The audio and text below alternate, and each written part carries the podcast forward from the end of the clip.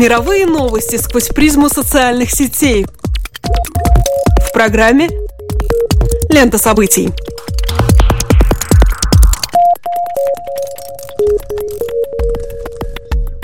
Добрый день, дорогие друзья! Вы слушаете Латвийское радио 4, и меня зовут Алексей Гусев. А меня Роман Шмелев, и это еженедельный дайджест онлайн-новостей «Лента событий». Здесь мы бросаем наш субъективный взгляд на обсуждаемое и происходящее в интернете. Социальные сети, Facebook, Twitter – все самое интересное и актуальное в течение следующих 15 минут. Ведущий хэштег за океаном на данный момент звучит как «I can breathe», «Я могу дышать». Это были последние слова, которые несколько раз повторил темнокожий мужчина Эрик Гарнер перед тем, как его задушил белый полицейский Дэниел Пантанелло. На этой неделе суд присяжных оправдал правоохранителя, после чего на улицы Нью-Йорка и других городов вышли протестующие, скандирующие эти самые последние слова убитого.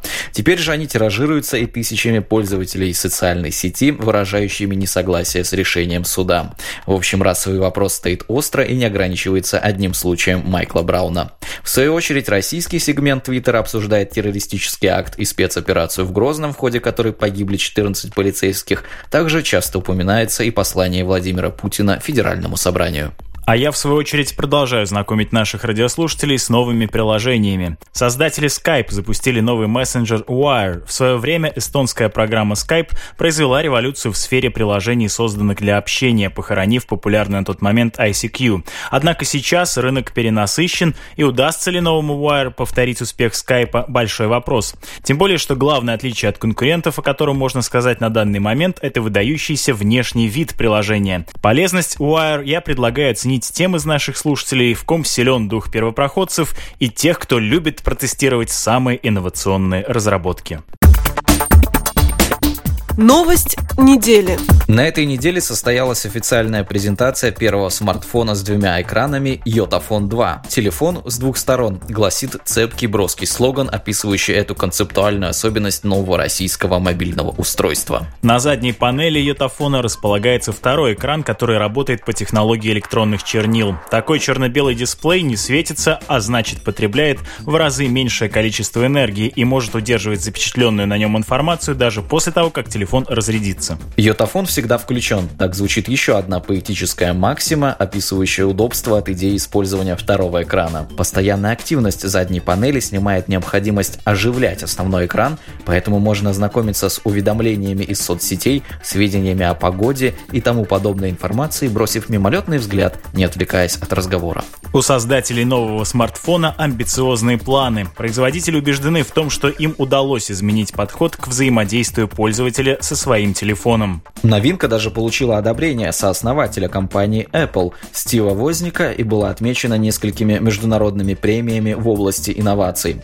Обобщая настроение критиков профессиональных изданий всего мира, можно отметить настороженную заинтересованность во втором йотафоне. Изначально отношение отечественных пользователей к появлению новой разработки было ироничным. Первый прототип был представлен предыдущему президенту, любителю инноваций и поклоннику айфонов Дмитрию Медведеву. Еще тогда Ятафон стал предметом для шуток из-за своего названия, но прежде всего из-за того, что на тот момент прототип представлял собой пластмассовую недееспособную болванку. В начале этого года интернет-общественность с раздражением восприняла неловкую шутку все того же Медведева о том, что компания Apple должно быть напряглась от появления йотафона. А совсем недавно, в начале ноября, Владимир Путин подарил йотафон председателю КНР Си Цзиньпину. Как видим, российское правительство довольно активно пиарит новинку, но дело тут, скорее всего, не в бизнес-заинтересованности.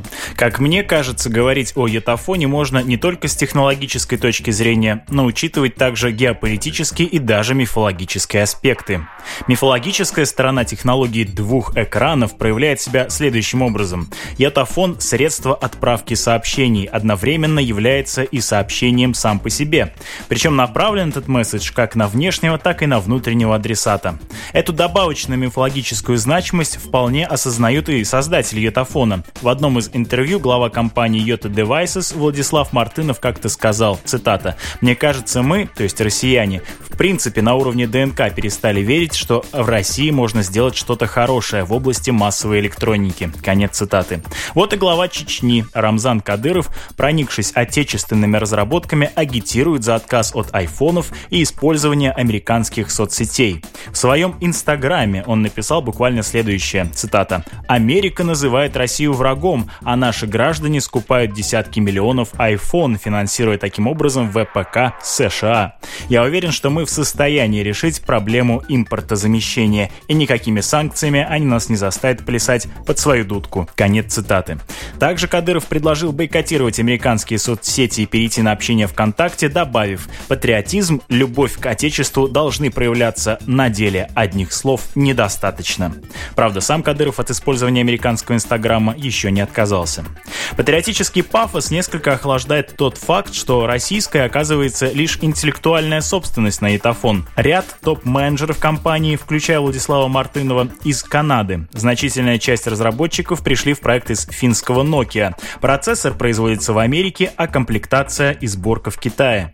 На фоне последнего факта подарок Путина главе КНР выглядит особенно комичным. Как едко замечает твиттер-аккаунт «Коалиция наглецов», Путин подарил Си Цзиньпину спортивную куртку «Абибас», намекая на то, что российский смартфон скорее китайского производства. Еще одним поводом посмеяться над етафоном стала его несоразмерная, по мнению многих, цена. Сообщается, что приобрести мобильную новинку можно будет по стоимости проверенного и надежного iPhone 5s. Действительно, если вы не Рамзан Кадыров и у вас нету знакомых Тины Канделаки, которая преподнесет вам телефонный аппарат в подарок, расставаться с кровными сбережениями ради кота в мешке со спорной репутацией, наверное, не очень-то хочется. И уж совершенно точно для этого шага нужно обладать известной решительностью. Тем не менее, такие люди нашлись, и их немало, и они даже ставят свои оценки флагману российского смартфоностроения. Например, на Яндекс.Маркете появилось уже более 600 отзывов. При этом средняя оценка телефона 3,5 из 5, то есть не заоблачные выси, ну уж точно и не полный провал. Исходя из этого, можно сказать, что люди, которым искренне понравился йотафон, совершенно точно существуют, а значит и продукт имеет все шансы найти свою нишу.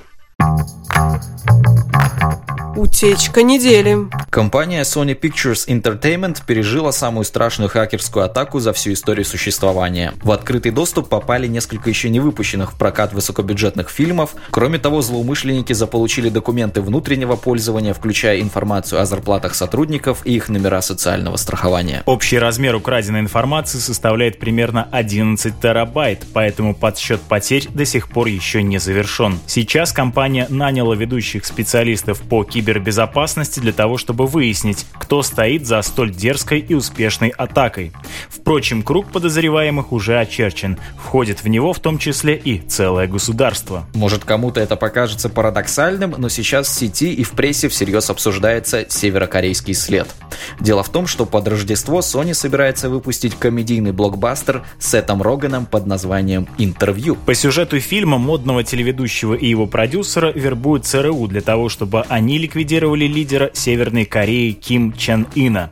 Телевизионщики успешно добираются до Пхеньяна и знакомятся с вождем, но осуществить задание оказывается куда труднее, чем представлялось заранее. Официальный Пхеньян выражал свое крайнее недовольство в связи с выходом фильма и называл вполне типичную голливудскую комедию, цитирую, «актом войны». Также северокорейский режим обращался напрямую к президенту Обаме, требуя, чтобы тот запретил прокат фильма. В общем, мотив, как говорится, очевиден. Месть за некорректное изображение диктатора, человека, над которым смеяться не следует, пусть даже вы и являетесь японской компанией, снимающей уморительные комедии для американского зрителя. Впрочем, стройность версии слегка портит тот факт, что в списке украденных хакерами фильмов интервью не значится. Реакция Пхеньяна на подозрение также не то чтобы однозначна. Сначала на вопрос о том, причастна ли КНДР к хакерской атаке, анонимный источник в правительстве ответил подождите и увидите. Затем некий корейский дипломат, также пожелавший остаться неизвестным, указал, что атака сфабрикована, чтобы очернить имидж страны. В аналитике, которую сейчас можно прочесть в западной прессе, довольно много говорится о возможности страны, в которой большинство населения не имеет доступа к мировой сети, организовать хакерскую атаку подобного уровня. И выходит, что, по крайней мере, теоретически этого исключить нельзя. Один из экспертов даже приводит данные, согласно которым на Пхеньян работает армия, по крайней мере, из трех тысяч высококлассных хакеров. Кроме того, Северная Корея в прошлом году уже обвинялась Южной в ряде кибератак. В любом случае, на данный момент наиболее правдоподобной выглядит версия о внутренней утечке, ведь объем украденных данных слишком большой, чтобы увести их незамеченными, находясь вне офиса компании. Скорее всего, у Sony завелся собственный Эдвард Сноуден. Тем не менее, подозрения, высказываемые в адрес Северной Кореи и серьезный тон, с которым обсуждается ее угроза для мирового интернет-пространства, указывают на подлинный страх перед этой небольшой и закрытой страной. Наверное, это только естественно, ведь мы боимся того, чего не знаем, а узнать нечто подлинное, почерпнутое из первых рук о Северной Корее, крайне трудно. В этом смысле комедия «Интервью», если судить по ее трейлеру, должна была играть терапевтическую функцию.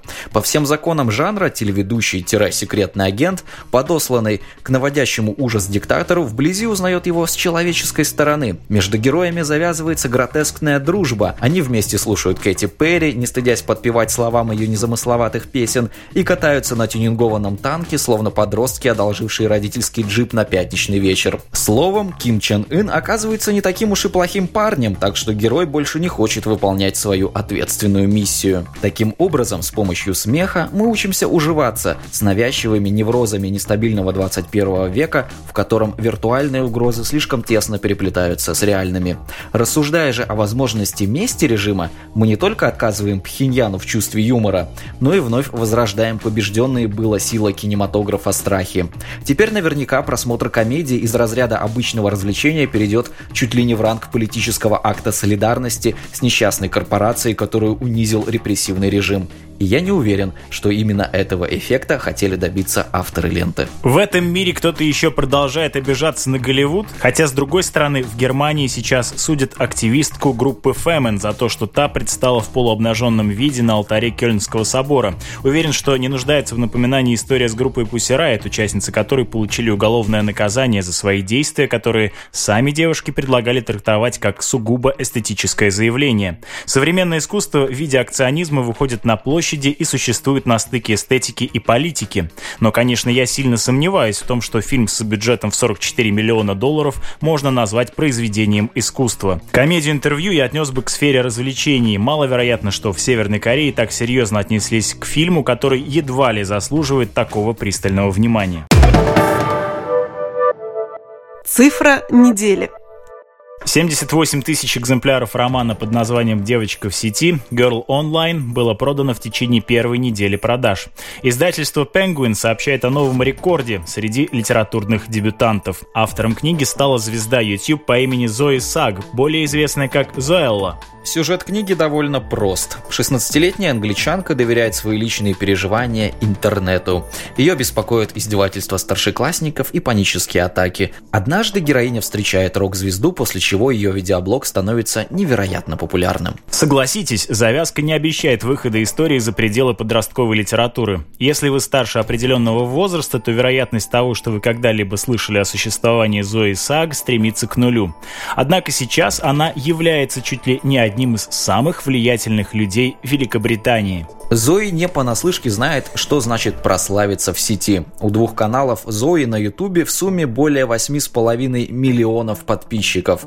К слову, у суперзвезды среди тинейджеров Майли Сайрус на 2 миллиона меньше. Зои – аккуратная, симпатичная, 24-летняя девушка, которая начинала с того, что рассказывала девочкам помладше о том, как одеваться, как делать укладку и макияж, разбавляя свои советы забавными дурачествами. Эта история в первую очередь показывает то, какой из видов медиа сейчас играет ведущую роль, а какие выступают лишь в качестве вспомогательных платформ.